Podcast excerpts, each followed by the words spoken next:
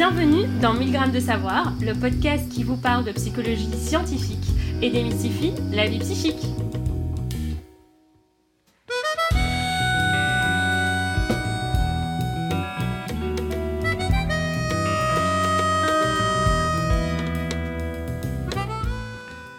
Bonjour à toutes et à tous. Aujourd'hui, vous êtes en présence virtuelle de Kenzo Nera, doctorant en psychologie sociale, moi-même, et de Farhat Bal, notre stagiaire et étudiante de master en psychologie sociale et interculturelle à l'ULB. Bonjour Farah. Bonjour.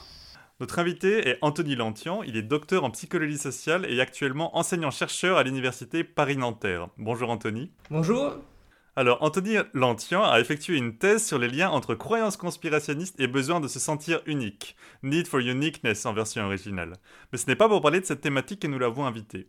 En effet, Anthony Lantian s'intéresse également à la philosophie expérimentale, c'est-à-dire une branche de la philosophie qui cherche à étayer ses réflexions par le biais d'expériences contrôlées menées sur des participants, exactement comme en psychologie sociale.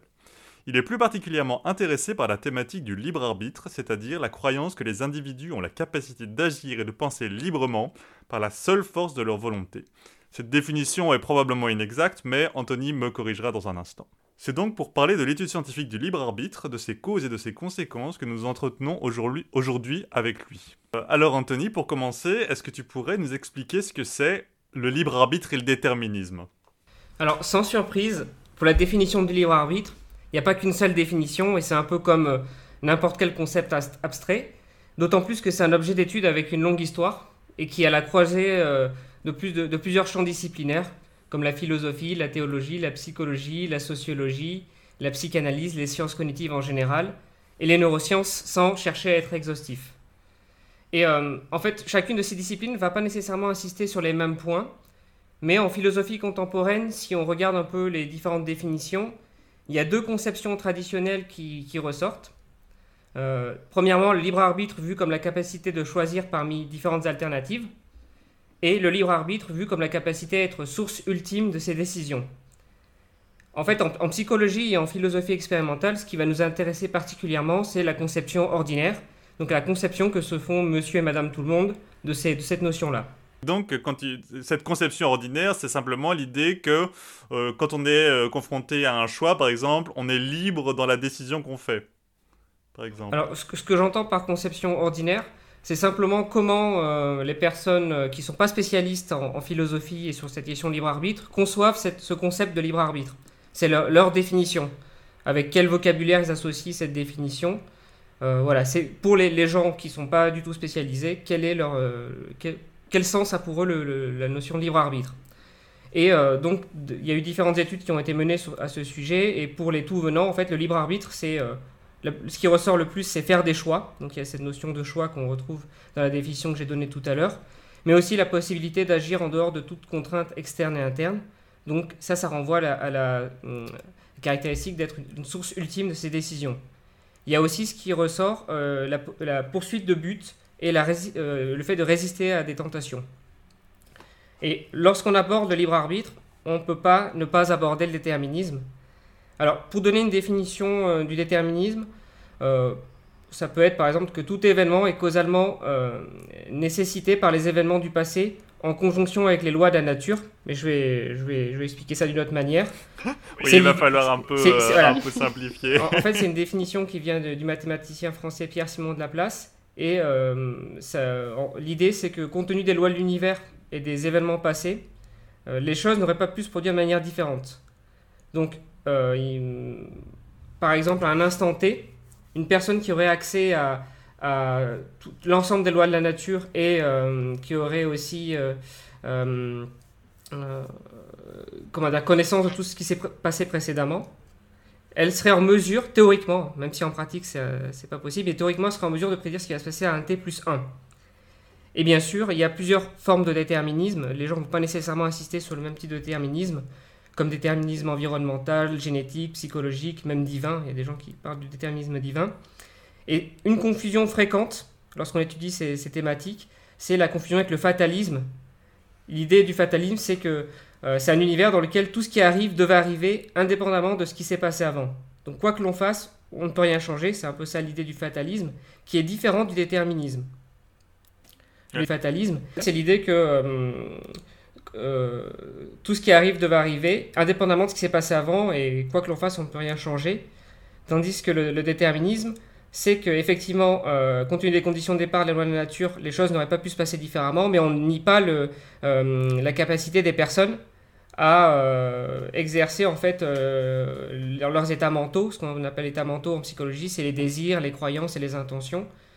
Et donc souvent les gens confondent les deux et pensent que en fait, si on vit dans un monde déterministe, alors euh, il n'y a aucune possibilité de. Les, états mentaux n'ont pas de rôle causal, n'agissent pas en fait sur, sur les, différentes décisions. Donc euh, voilà, c'est une confusion qui est assez fréquente euh, pour les, participants à ce type d'études, chez les participants à ce type d'études. Je me permets de t'interrompre. Donc, une distinction qu'on pourrait faire, c'est par exemple qu'on peut, je ne sais pas moi, être être euh, révolutionnaire et vouloir changer le monde tout en, tout en croyant au déterminisme, alors que le fatalisme, euh, c'est un petit peu contradictoire dans l'idée, j'ai l'impression. En, fait, l'idée du fatalisme, c'est quoi qu'on fasse, euh, on peut pas, enfin, ça aura aucun effet sur, sur les événements, alors que le, déterminisme, ça nie pas le rôle causal de, de différentes, différentes je sais pas, nos désirs, nos croyances, etc., nos intentions. Sauf que, voilà, la nuance, c'est que euh, l'éternisme, ça dit que ces états mentaux sont déterminés, mais ça ne dit pas qu'ils ne jouent aucun rôle. ne jouent, euh, on n'est pas en train de dire qu'ils ne jouent aucun rôle, on est simplement en train de dire qu'ils sont eux-mêmes déterminés, effectivement, mais c'est pas le, ça ne signifie pas qu'en fait, que quoi qu'on fasse, il n'y aura aucune conséquence, en fait, qu'on ne pourra pas mhm. changer, euh, changer l'avenir. Oui, alors il y a aussi une question qui est très étudiée sur le, la compatibilité ou l'incompatibilité entre le libre arbitre et le déterminisme. Alors je ne vais pas rentrer dans, le détail de ces études parce que ce serait vraiment beaucoup trop long, mais il faut savoir qu'il y a beaucoup hum, d'études qui s'intéressent à ces questions-là. Et euh, Est-ce que tu peux du coup expliquer ce que c'est que le, compatibilisme? C'est en gros cette idée qu'on peut croire à la liberté euh, et au déterminisme en même temps, quelque chose comme ça? Alors, quelque chose de cet ordre? Alors il y, a aussi différentes formes de compatibilisme, mais traditionnellement c'est l'idée que c'est euh, admettre que, que l'on vive dans un monde déterministe euh, tout en ayant quand même la possibilité de pouvoir faire des choix. Donc c'est en fait concilier le déterminisme et le libre arbitre. Donc il y a certains philosophes euh, qui, défendent cette position-là, tandis qu'il y en a d'autres qui disent que du moment, euh, ce qu'on peut appeler les incompatibilistes, que du moment qu'on vit dans un univers déterministe, en fait, on n'a aucune possibilité d'avoir du, du, libre arbitre et de la responsabilité morale. Donc ça, c'est caricaturer un peu, bien sûr c'est beaucoup plus complexe, mais c'est ça l'idée. Et en fait, euh, ça va dépendre aussi de la définition que l'on donne du libre arbitre. Parce que, en fait, suivant la définition que l'on prend, euh, on a des définitions plus ou moins restreintes du, libre arbitre. Et, euh, est-ce que vous, vous vous basez sur une définition précise dans le cadre de votre travail, du coup, comme ça on peut un peu cibler la définition? Alors nous, on va se baser sur conception hors du, du libre arbitre. Donc on va pour ça utiliser des échelles de mesure euh, de, la croyance au libre arbitre, donc euh, qui, ont été conçues spécifiquement pour, euh, pour tester ça chez les personnes qui sont non spécialistes. Alors bien sûr, certains philosophes critiquent ces échelles, mais on y reviendra peut-être plus, plus tard. Et alors une chose aussi importante pour cette année, pour cette question, en psychologie, ce qui va nous intéresser, c'est l'expérience subjective du libre arbitre, la croyance au libre arbitre, plus que la réalité de ce libre arbitre.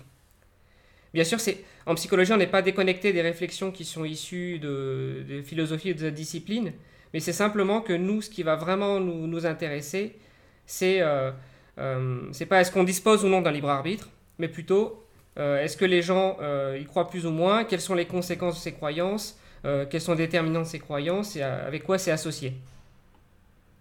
Hmm. Donc c'est un petit peu euh, le choix qui est fait, c'est de, s'intéresser finalement à qu'est-ce qui amène les gens à croire au libre arbitre et quelles conséquences est-ce que cette croyance peut avoir sur leur comportement, leurs croyances, euh, etc. Oui, oui, et par extension, c'est quelle fonction remplissent ces, euh, ces, croyances? À quoi servent ces croyances? Ça permet aussi de répondre ça de manière un peu plus indirecte, mais j'y reviendrai plus tard. Effectivement. Ok, ça va. Et euh, est-ce que tu pourrais euh, peut-être nous dire qu'est-ce qui t'a amené à euh, t'intéresser à ce, à, ce à ce sujet de recherche Alors, qui est, assez éloigné de tes, de tes intérêts initiaux, on va dire, pour la psychologie sociale du complotisme? Alors, c'est une très bonne question. Et en fait, en, répondant, on va voir que c'est quand même vraiment en lien avec mes intérêts initiaux, parce que j'ai découvert, j'étais en L2 euh, psychologie à l'université Grenoble-Alpes, c'était en 2009, donc il y a quasiment un peu plus de 10 ans, et j'assistais à un cours de psychologie sociale, et il y a le prof qui présente en fait des travaux de Kathleen Voss et Jonathan Schuller sur l'effet du doute vis-à-vis de l'existence du libre arbitre sur les comportements de triche. Et pour moi, en fait, euh, j'ai été fasciné par cette recherche parce que j'ignorais totalement qu'il y avait des recherches euh, sur ce sujet. Donc c'est un nouvel univers qui s'est ouvert devant moi. Je dis waouh, il y a des recherches là-dessus. Ça m'a passionné. Alors, et pour la petite anecdote, euh, bah, ce prof, c'est Dominique Muller, qui a été en fait mon directeur de mémoire en Master 1 et Master 2, et aussi mon directeur de thèse. Et je dis que c'est en fait en lien avec mes intérêts initiaux, parce qu'en Master 1 et en Master 2, j'ai travaillé sur cette croyance au libre arbitre. Euh, notamment plus précisément en M1, c'était sur le lien entre croyance au déterminisme euh, et pardon. Et en fin de compte, hmm. voilà, c'est, euh, j'ai découvert tout ce, champ de recherche en fait en suivant simplement un cours de psychologie sociale. Et c'est, depuis que j'ai découvert ça, c'était, enfin voilà, j'ai dit, j'ai envie de travailler là-dessus. C'était ça, ce sur quoi ah, j'avais envie de bosser. c'est intéressant. Oui. Tu t'es intéressé au à la question du déterminisme avant de t'intéresser à ton sujet de thèse, en fait. Exactement, ah, oui. Euh, ben, justement, vous, c'était en L2, donc moi, c'est en MA2 mm. que je découvre ce champ de recherche. Euh, et je me demandais de comment on peut l'étudier de façon scientifique, vu que c'est des idées philosophiques euh, que vous expliquez, le libre arbitre, le libre arbitre ou le déterminisme. Est-ce que c'est pas au-delà justement du domaine de la science? Alors, je répondrai que c'est pas au-delà du domaine de la science parce que à aucun moment donné on est en train de dire, euh, voilà, euh, le libre arbitre existe ou le libre arbitre n'existe pas. On, on s'intéresse aux représentations des personnes sur ces questions-là. Et pour faire un parallèle, alors là, bon, c'est un peu un... comment, on peut dire ça?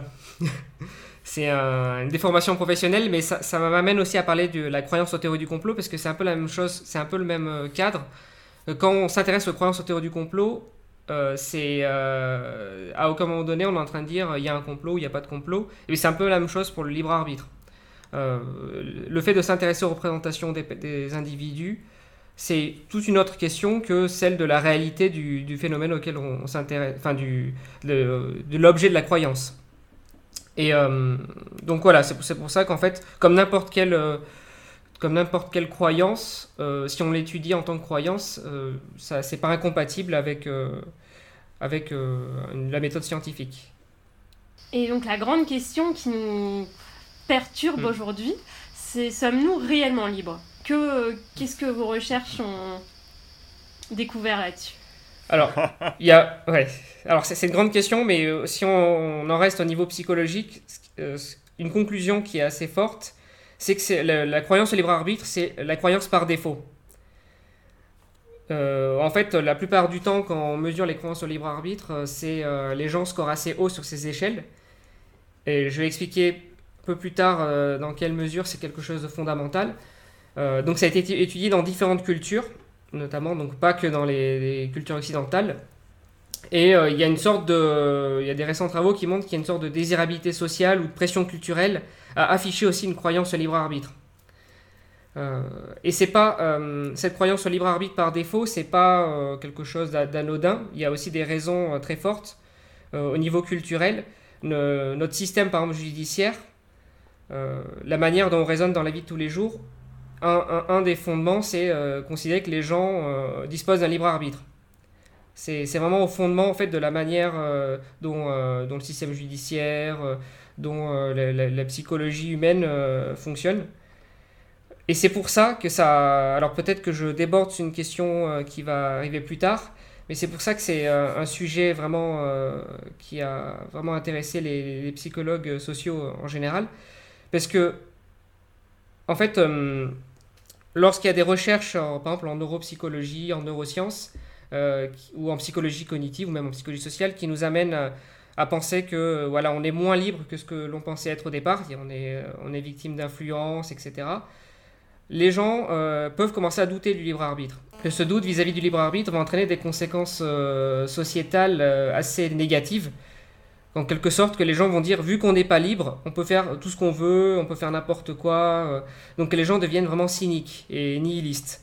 C'est un peu ça le, la crainte de alors d'une certaine, euh, certaine catégorie de, chercheurs. C'est loin d'être partagé. Et c'est pour ça qu'à la base, ça a motivé euh, les recherches que, que j'ai citées tout à l'heure de Voss et, et Schooler sur l'effet de la triche. Et plus généralement, pas mal d'études sur le lien entre croyance au libre arbitre et comportements moraux. Je vais euh, tout à l'heure détailler ça, rentrer dans, plus dans le détail, mais simplement la raison pour laquelle en fait euh, euh, c'est quelque chose d'important euh, à étudier, mais ça répond pas à la question, enfin, la question qui m'a été posée, c'est est-ce qu'on est, est qu'on a le libre arbitre ou non? C'est une question extrêmement complexe. Moi, je prétends pas avoir la réponse. Je sais juste qu'il y a eu des recherches en neurosciences, vous avez dû sûrement entendre parler de, de Libet dans les années 80. Vous savez, c'est une expérience assez fameuse dans laquelle euh, il y a des, euh, on a mesuré les signaux EEG. Donc, avec, avec un EEG, on a mesuré les signaux électriques dans le cerveau.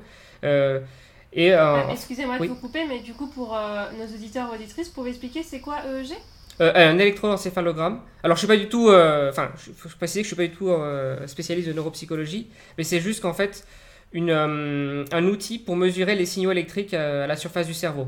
J'espère alors que je que je dis pas trop de bêtises par rapport à ça, hein, sachant que je suis pas du tout euh, spécialiste. Et euh, dans cette étude euh, qui a énormément fait parler d'elle, ce qui se passait, c'est que on, a remarqué qu'il y avait un signal électrique qui apparaissait avant même que les personnes avaient pris conscience de prendre une décision.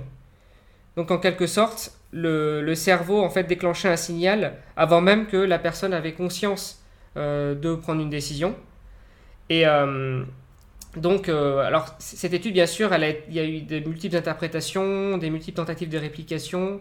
Euh, voilà, c'est juste que cette étude-là, elle a, pour pas mal de gens, été interprétée comme la preuve, entre guillemets, qu'il n'y avait pas de libre arbitre. Alors, il faut savoir que c'est pas du tout euh, dans la recherche moderne, c'est vraiment remis en question. C'est pas avec une seule étude qu'on va pouvoir remettre en question l'existence du libre arbitre. Mais par contre, ça a des conséquences parce que il y a des études qui ont montré que le simple fait d'amener les gens à lire des, articles de neurosciences qui traitent de la question de des influences comportementales, etc., ben ça réduit de manière temporaire la croyance au libre arbitre. Donc c'est pour ça que les chercheurs se sont vraiment intéressés à ces questions. Et une autre question que j'avais aussi par rapport, euh, vous, avez, vous avez expliqué que le libre arbitre finalement ça se retrouve dans différentes cultures, et tout à l'heure vous avez parlé de déterminisme divin, donc je voulais savoir le lien entre justement les croyances religieuses et ce libre arbitre. Est-ce qu'il y a des études qui ont été faites par rapport à ça? Alors, euh, en fait, il y a des, dans la, plupart des études qui ont mesuré le lien entre religiosité et croyance au libre arbitre, effectivement, on retrouve un, lien positif entre euh, croyance au libre arbitre et religiosité, dans le sens où plus les gens euh, rapportent être religieux et plus ils rapportent une croyance élevée au libre arbitre. Alors, par contre, un, petit bémol, une nuance que j'ai pas pu ajouter tout à l'heure, mais qui est quand même importante, c'est quand là c'est une recherche très, une recherche très récente qui va sortir euh, en 2021 donc euh, dans, dans Consciousness and Cognition et qui en fait ont étudié euh, le, sens du mot libre arbitre dans d'autres cultures notamment en Asie par exemple en Chine et en Mongolie. Et en fait ils se sont rendus compte qu'il y avait un qu'il y avait un, une sorte de généralisation abusive de la part des personnes qui faisaient des recherches sur ces questions là parce que euh, y a une sorte de biais, euh, alors biais occidental, dans le sens où la plupart des études ont été menées euh, dans les pays occidentaux. Alors en psychologie, on utilise le terme, l'acronyme WERD pour définir les, participants qui viennent des pays occidentaux, éduqués, industrialisés, riches et démocrates. Donc la plupart des, études, des participants de, nos études en psychologie viennent des pays qui, sont, qui correspondent à ces caractéristiques. Et ce qui fait qu'en fait, on, euh, une limite, alors qui n'est pas propre à la question sur euh, les recherches sur les croyances au libre arbitre, mais en, général en psychologie, c'est qu'on a tendance à généraliser à partir de ces seules recherches, alors qu'en fait, et ça c'est pour ça que c'est super intéressant, dans cette euh, recherche en question qui va sortir, de, qui va sortir en 2021, c'est que on se rend compte que c'est loin d'être quelque chose d'universel.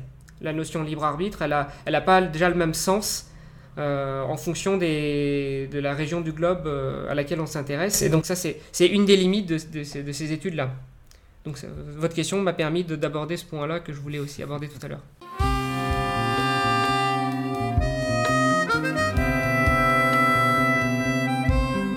Toujours sur la question du libre arbitre, euh, j'ai vu que tu as participé en 2016 à une recherche sur le lien entre passion amoureuse, déterminisme et croyance au libre arbitre. voilà un sujet susceptible d'intéresser les auditeurs et auditrices. Pourrais-tu en dire deux mots? Alors, au, premier abord, ça peut paraître très bizarre. On se dit, mais quel rapport entre passion amoureuse et croyance au libre arbitre? C'est euh, l'utilisation des moyens pharmacologiques pour euh, modifier nos, sentiments, nos émotions. Et euh, donc, c'est des, questions qui sont traitées, qui sont traitées en, neuroéthique, par exemple. Et voilà. Et il y a des, philosophes qui s'opposent à ces techniques-là à l'utilisation de ces techniques-là parce qu'ils disent que l'amour ne serait plus authentique s'il est manipulé par un agent, un agent chimique, pharmacochimique. Et euh, alors, encore une fois, après de fil en aiguille, on en est venu à, se poser la question sur le lien entre liberté et euh, amour passionnel. Et c'est là, là, que tout a démarré. Donc et en fait, on s'est rendu compte qu'il y avait une tension entre deux, deux hypothèses euh, qui, sont, qui peuvent paraître incompatibles ou qui, qui peuvent être opposées. C'est l'idée que euh, dans, dans, dans, le sentiment amoureux, dans, l'amour, il y a une, euh, il y a une part d'absence de liberté parce que c'est pas quelque chose qui se décide, euh, qui, est, sur commande en fait. Donc c'est pas l'objet d'une décision consciente. Par exemple, on, on, décide pas de tomber amoureux. et il y a aussi l'idée que c'est un phénomène passif avec une, par exemple une libération d'ocytosine, l'hormone de l'amour. Donc il y a quelque chose de, contraint et déterminé dans l'idée d'amour. Donc d'une part il y a ça et c'est en tension avec une autre idée, euh, l'idée qu'en fait, euh, on entend souvent, par exemple, dans, les métaphores, que l'amour donne des ailes, que ça ouvre des possibilités, que c'est lié à, la liberté. Euh, et donc, voilà, on, se pose la question, qu'en est-il si on mesure le lien entre amour passionnel et croyance au libre arbitre, au déterminisme Qu'est-ce qu'on va observer au niveau de ces relations-là Donc ça, c'était ce qui a motivé la réalisation de notre étude. Est-ce que vous voulez que je détaille maintenant un peu les, euh, enfin rapidement les études et les résultats euh, Peut-être. Euh, rapidement les résultats généraux, mais aussi il y a une question, une question qui me brûle les lèvres, c'est comment est-ce qu'on mesure l'amour passionnel? Oui. Alors. Et, une autre question, si je peux rajouter à cette mm. question-là, c'est parce que j'ai vu que dans l'article vous faites la différence entre l'amour. Enfin, c'est pas transi, mais un amour, un autre type d'amour, et l'amour passionnel. Alors, donc du coup, euh, peut-être ce sera intéressant de savoir pourquoi c'est typiquement l'amour passionnel qui convient à cette étude-là. Alors, la définition qu'on a pris d'amour passionnel, c'est euh, état d'intense désir d'union avec euh, une autre personne. Donc c'est ça la définition qu'on a, prise. Et pourquoi avoir choisi amour passionnel et pas d'autres types d'amour? Parce qu'effectivement, il y a différents types d'amour. C'est qu'en fait, on, est parti sur l'aspect plus intense en fait du, sentiment amoureux. Euh, ce qui nous paraissait le, plus intéressant au moment de, faire cette étude. Euh, et euh, ça, rejoint aussi la question de comment on, mesure ça. Alors c'est vrai que ça peut paraître très très bizarre. Donc en fait, ce qui se passe, c'est que on demande à, une personne, donc on pose une série de questions aux participants, où en fait les participants doivent compléter dans un petit cadre le nom de la personne euh, à laquelle euh, ils sont en train de penser. Donc ça peut être une personne qu'ils sont aiment actuellement ou qu'ils ont aimé par le passé. Et on leur demande, euh, voilà, on leur pose différentes questions vis-à-vis de cette personne-là. Donc j'essaie de voir si j'ai pas un exemple précis de, de, questions parce que ça peut paraître, voilà, par exemple, hum, personne, je, je, traduis en français parce que c'est en anglais, hein. personne ne peut aimer entre, entre crochets nom de la personne plus que je, que je l'ai aimé. ou je, je, ressens un, sentiment d'attraction extrêmement puissant pour, entre crochets, nom de la personne. Donc en fait, il y a différentes questions qui ont été posées et toutes tournées autour d'une personne à laquelle on a demandé aux gens de...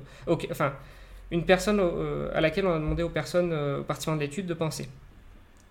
Et euh, les conclusions de l'étude, donc c'était trois études différentes, des études corrélationnelles, on, s'est rendu compte qu'il y avait deux résultats principaux. Donc premièrement, euh, il y avait un lien positif entre croyance au libre arbitre et, euh, sentiment d'amour passionnel.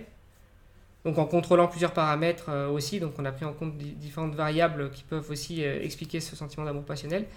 Et aussi, en même temps, et c'est ça qui peut paraître un peu intrigant, croyance au déterminisme et amour passionnel. Donc les deux, en fait, corrèlent positivement avec amour passionnel. Donc, même si au, niveau descriptif, on observe qu'il y a un lien plus fort euh, entre amour euh, passionnel et croyance au libre arbitre, plus que amour passionnel et croyance au déterminisme. Juste un petit mot sur la corrélation positive, parce que pour être sûr qu'on que tous ah nos auditeurs auditrices sont clairs avec ces termes-là. Alors, oui, corrélation positive, c'est association, un lien positif entre, entre ces deux, variables. Alors, il y, a, il y a des limites à ces études. Déjà, on ne peut pas conclure de manière causale, c'est-à-dire qu'on ne peut pas savoir est-ce que c'est le fait de ressentir de l'amour qui va modifier notre croyance générale au libre arbitre, au déterminisme, ou est-ce que c'est l'inverse, euh, ou est-ce que c'est encore d'autres facteurs qui peuvent expliquer ce, lien-là. Bon, c'est une première tentative. c'est déjà très intéressant de voir qu'on peut, euh, voilà, partir de quelque chose, d'un débat qui peut paraître initialement être une, un questionnement de philosophe. Euh, dans sa tour d'ivoire, mais, finalement, mais en arriver à réfléchir à, la question, à une question qui concerne tout un chacun, à savoir euh, la passion amoureuse. Et, euh, mais donc c'est une chouette entrée en matière, un chouette exemple de, de recherche, euh, bah, qui, oui, de, de, philosophie expérimentale en fait. Oui. Et Alors, on va peut-être prendre un autre exemple plus récent, dont on va parler relativement rapidement parce qu'on n'a plus énormément de temps. Mais donc tu as récemment, euh, tu as participé à une recherche sur les liens entre donc euh, euh, attribution de libre arbitre, c'est-à-dire le fait de juger que quelqu'un fait usage de son libre arbitre, et quelque chose qu'on appelle l'effet d'exceptionnalité. Bon, c'est pas super clair dit comme ça, donc est-ce que mm. tu pourrais un petit peu peut-être expliquer cette recherche, peut-être déjà expliquer ce que c'est que l'effet d'exceptionnalité et peut-être euh, en lisant le papier, j'ai trouvé l'expérience euh, sur euh, l'univers déterministe et l'univers indéterminé particulièrement intéressante et amusante. Donc peut-être que tu pourrais vite expliquer un petit peu aux éditeurs. Donc déjà, ce qu'on appelle l'effet d'exceptionnalité classiquement, c'est une expérience assez connue où il y a une personne qui, je sais pas, qui, qui rentre du travail et elle, fait un accident. Et en fait, il y a deux variantes de ce, de cette, euh, de ce scénario. Soit la personne en fait conduisait sur le chemin habituel qu'elle prend l'empreinte tous les jours, ou soit exceptionnellement la personne a changé euh, d'itinéraire et après notre itinéraire. Et en fait, ce qu'on remarque, c'est que euh, les participants attribuent plus de regrets à la personne qui a, qui a donc subi l'accident en ayant pris une décision exceptionnelle plutôt que dans la situation habituelle. Donc c'est ça qu'on appelle classiquement l'effet d'exceptionnalité donc euh, qu'on ressent plus de regrets et qu'on attribue plus de regrets lorsqu'on euh, lorsqu'on euh, lorsqu'on prend une décision qui, qui débouche sur une, sur une conséquence négative et lorsque cette décision donc elle est elle est fruit de quelque chose d'une décision exceptionnelle plutôt que quelque chose d'habituel c'est ça l'effet d'exceptionnalité et donc dans oui non, non, non, non vas-y, continue, continue. Et, dans cette recherche, donc c'était dans le cadre, euh, donc c'est un étudiant de Master 2, Adrien Fillon, qui faisait son, son mémoire avec moi. Et euh, donc on a eu aussi deux collaborateurs, Gilad Fellman et Aoni Nbala. Et euh, en fait, on a voulu étendre ce, résultat-là à l'attribution de libre arbitre. Et en fait, on a réalisé que c'est pas seulement l'attribution. On ne pense pas que seulement les gens ont plus de, ressentent plus de regrets lorsqu'ils se comportent de manière exceptionnelle, comparativement à euh, lorsqu'ils se comportent de manière euh, habituelle, mais aussi attribue plus de libre arbitre et de euh, responsabilité morale. Et donc on a, on a, trouvé ça au travers de trois études. Donc là je vais vraiment très vite, je ne sais pas si c'est compréhensible pour les gens totalement mmh. extérieurs parce que... Oui, oui. Je, voulais peut-être juste essayer de, reformuler justement mmh. rapidement. Après c'est vrai que c'est difficile de parler rapidement de ça. Mais donc en gros c'est cette idée que si je romps la, si je, si je romps la routine, euh, une routine que j'ai, par exemple, je sais pas, moi, tous les jours, oui, prendre un chemin A plutôt qu'un chemin, euh, plutôt qu'un chemin B, et qu'un jour, je décide de briser la routine, de faire une autre décision, s'il m'arrive une tuile à ce moment-là, je j'aurais davantage de regrets que s'il m'était arrivé une que s'il m'était arrivé la, même tuile mais en euh, poursuivant le chemin ordinaire en fait. Exactement. C'est un petit peu cette idée qu'en sortant de la routine, c'est comme si j'avais pris une décision que j'avais bah, selon l'expérience que vous avez faite, j'affirme mon libre arbitre en quelque sorte mm. en, euh, en, en m'écartant de mes, de, de, mes schémas habituels. Oui. Il se passe quelque chose de négatif, donc du coup, plus de culpabilité, plus de, plus de responsabilité. Mm. Morale, euh, c'est ça l'idée, exactement. Euh, alors ça, ça, ça, s'insère dans un cadre plus large euh, que j'aimerais peut-être aborder rapidement, enfin si on a, on a, un peu le temps. oui, vas-y, vas-y, vas-y. Euh, parce qu'en fait, il y a plusieurs interprétations dans la littérature sur l'explication de qu'est-ce qui motive les gens à croire au libre arbitre. Donc il y a une, une motivation qui est très, très étudiée, c'est l'idée que ça permet de justifier la punition. Alors je sais que ça peut paraître très bizarre, mais il y a une grande série d'études qui montrent que le libre arbitre peut servir, la croyance au libre arbitre peut servir comme outil pour euh, en fait blâmer les, individus qui ont agi de manière euh, immorale. Euh, en fait, c'est un, outil pratique parce que simplement, si une personne se comporte de manière immorale, on va avoir tendance à lui attribuer plus de libre arbitre que si la même personne se comporte de manière morale. Et selon certains cherches. Vous avez un exemple pour illustrer ça? Bah, typiquement, alors attendez, si vous, si on fait lire en fait un, un article, on fait lire un article de, qui euh, relate en fait quelqu'un qui a commis un, méfait, euh, comparativement à un autre article euh, d'une personne qui commet un acte neutre ou un acte positif. Ça va augmenter le libre arbitre qu'on va attribuer à cette personne qui a commis un, acte, un, méfait en fait. Et en fait, ça, ça va expliquer, ça va être expliqué en partie par le désir de punir la personne qui a, qui a commis un, acte immoral. Et donc, il y a. Ça, Oui. Ça, rejoint en fait ce que tu disais au début, euh, au début de, de l'entretien par rapport à l'aspect juridique, enfin l'intérêt juridique du libre arbitre. En fait, c'est cette idée que si les personnes sont libres de leurs actes, eh ben, euh, ils sont punissables s'ils font, s'ils commettent des actes répréhensibles. Et là, c'est assez intéressant parce que ça renverse en quelque sorte, euh, ça renverse en quelque sorte la perspective. C'est l'idée que si la personne, si la personne commet un acte répréhensible, c'est donc bien qu'elle est libre c'est assez intéressant. Oui, et c'est pour ça justement qu'il y a un, lien aussi, et ça, ça rejoint cette idée, un lien positif entre euh, euh, ce qu'on appelle la philosophie de la peine de type rétributiviste, c'est-à-dire qu'en fait on, veut émettre, on, veut en fait viser une proportionnalité de la sévérité d'une peine et de la sanction, la sanction avec la gravité du crime, et la croyance au libre arbitre. Plus simplement, euh, les gens qui croient plus au libre arbitre ont tendance à attribuer des peines plus, euh, plus lourdes, plus longues, euh, pour répondre face à un délit par exemple. Et c'est donc c'est compatible en fait, c'est une croyance qui est compatible avec ce type de, de philosophie de la peine en fait. Eh ben, merci beaucoup Anthony, Anthony ben, Je vous remercie. Merci, merci beaucoup pour, pour, pour, toutes ces informations, pour ce, très, ce très plaisant entretien. Ben, on, vous souhaite une très bonne euh, continuation dans vos recherches et on vous dit à bientôt. Merci, à, à, bientôt. Sur 1000 grammes de savoir. À bientôt. Merci.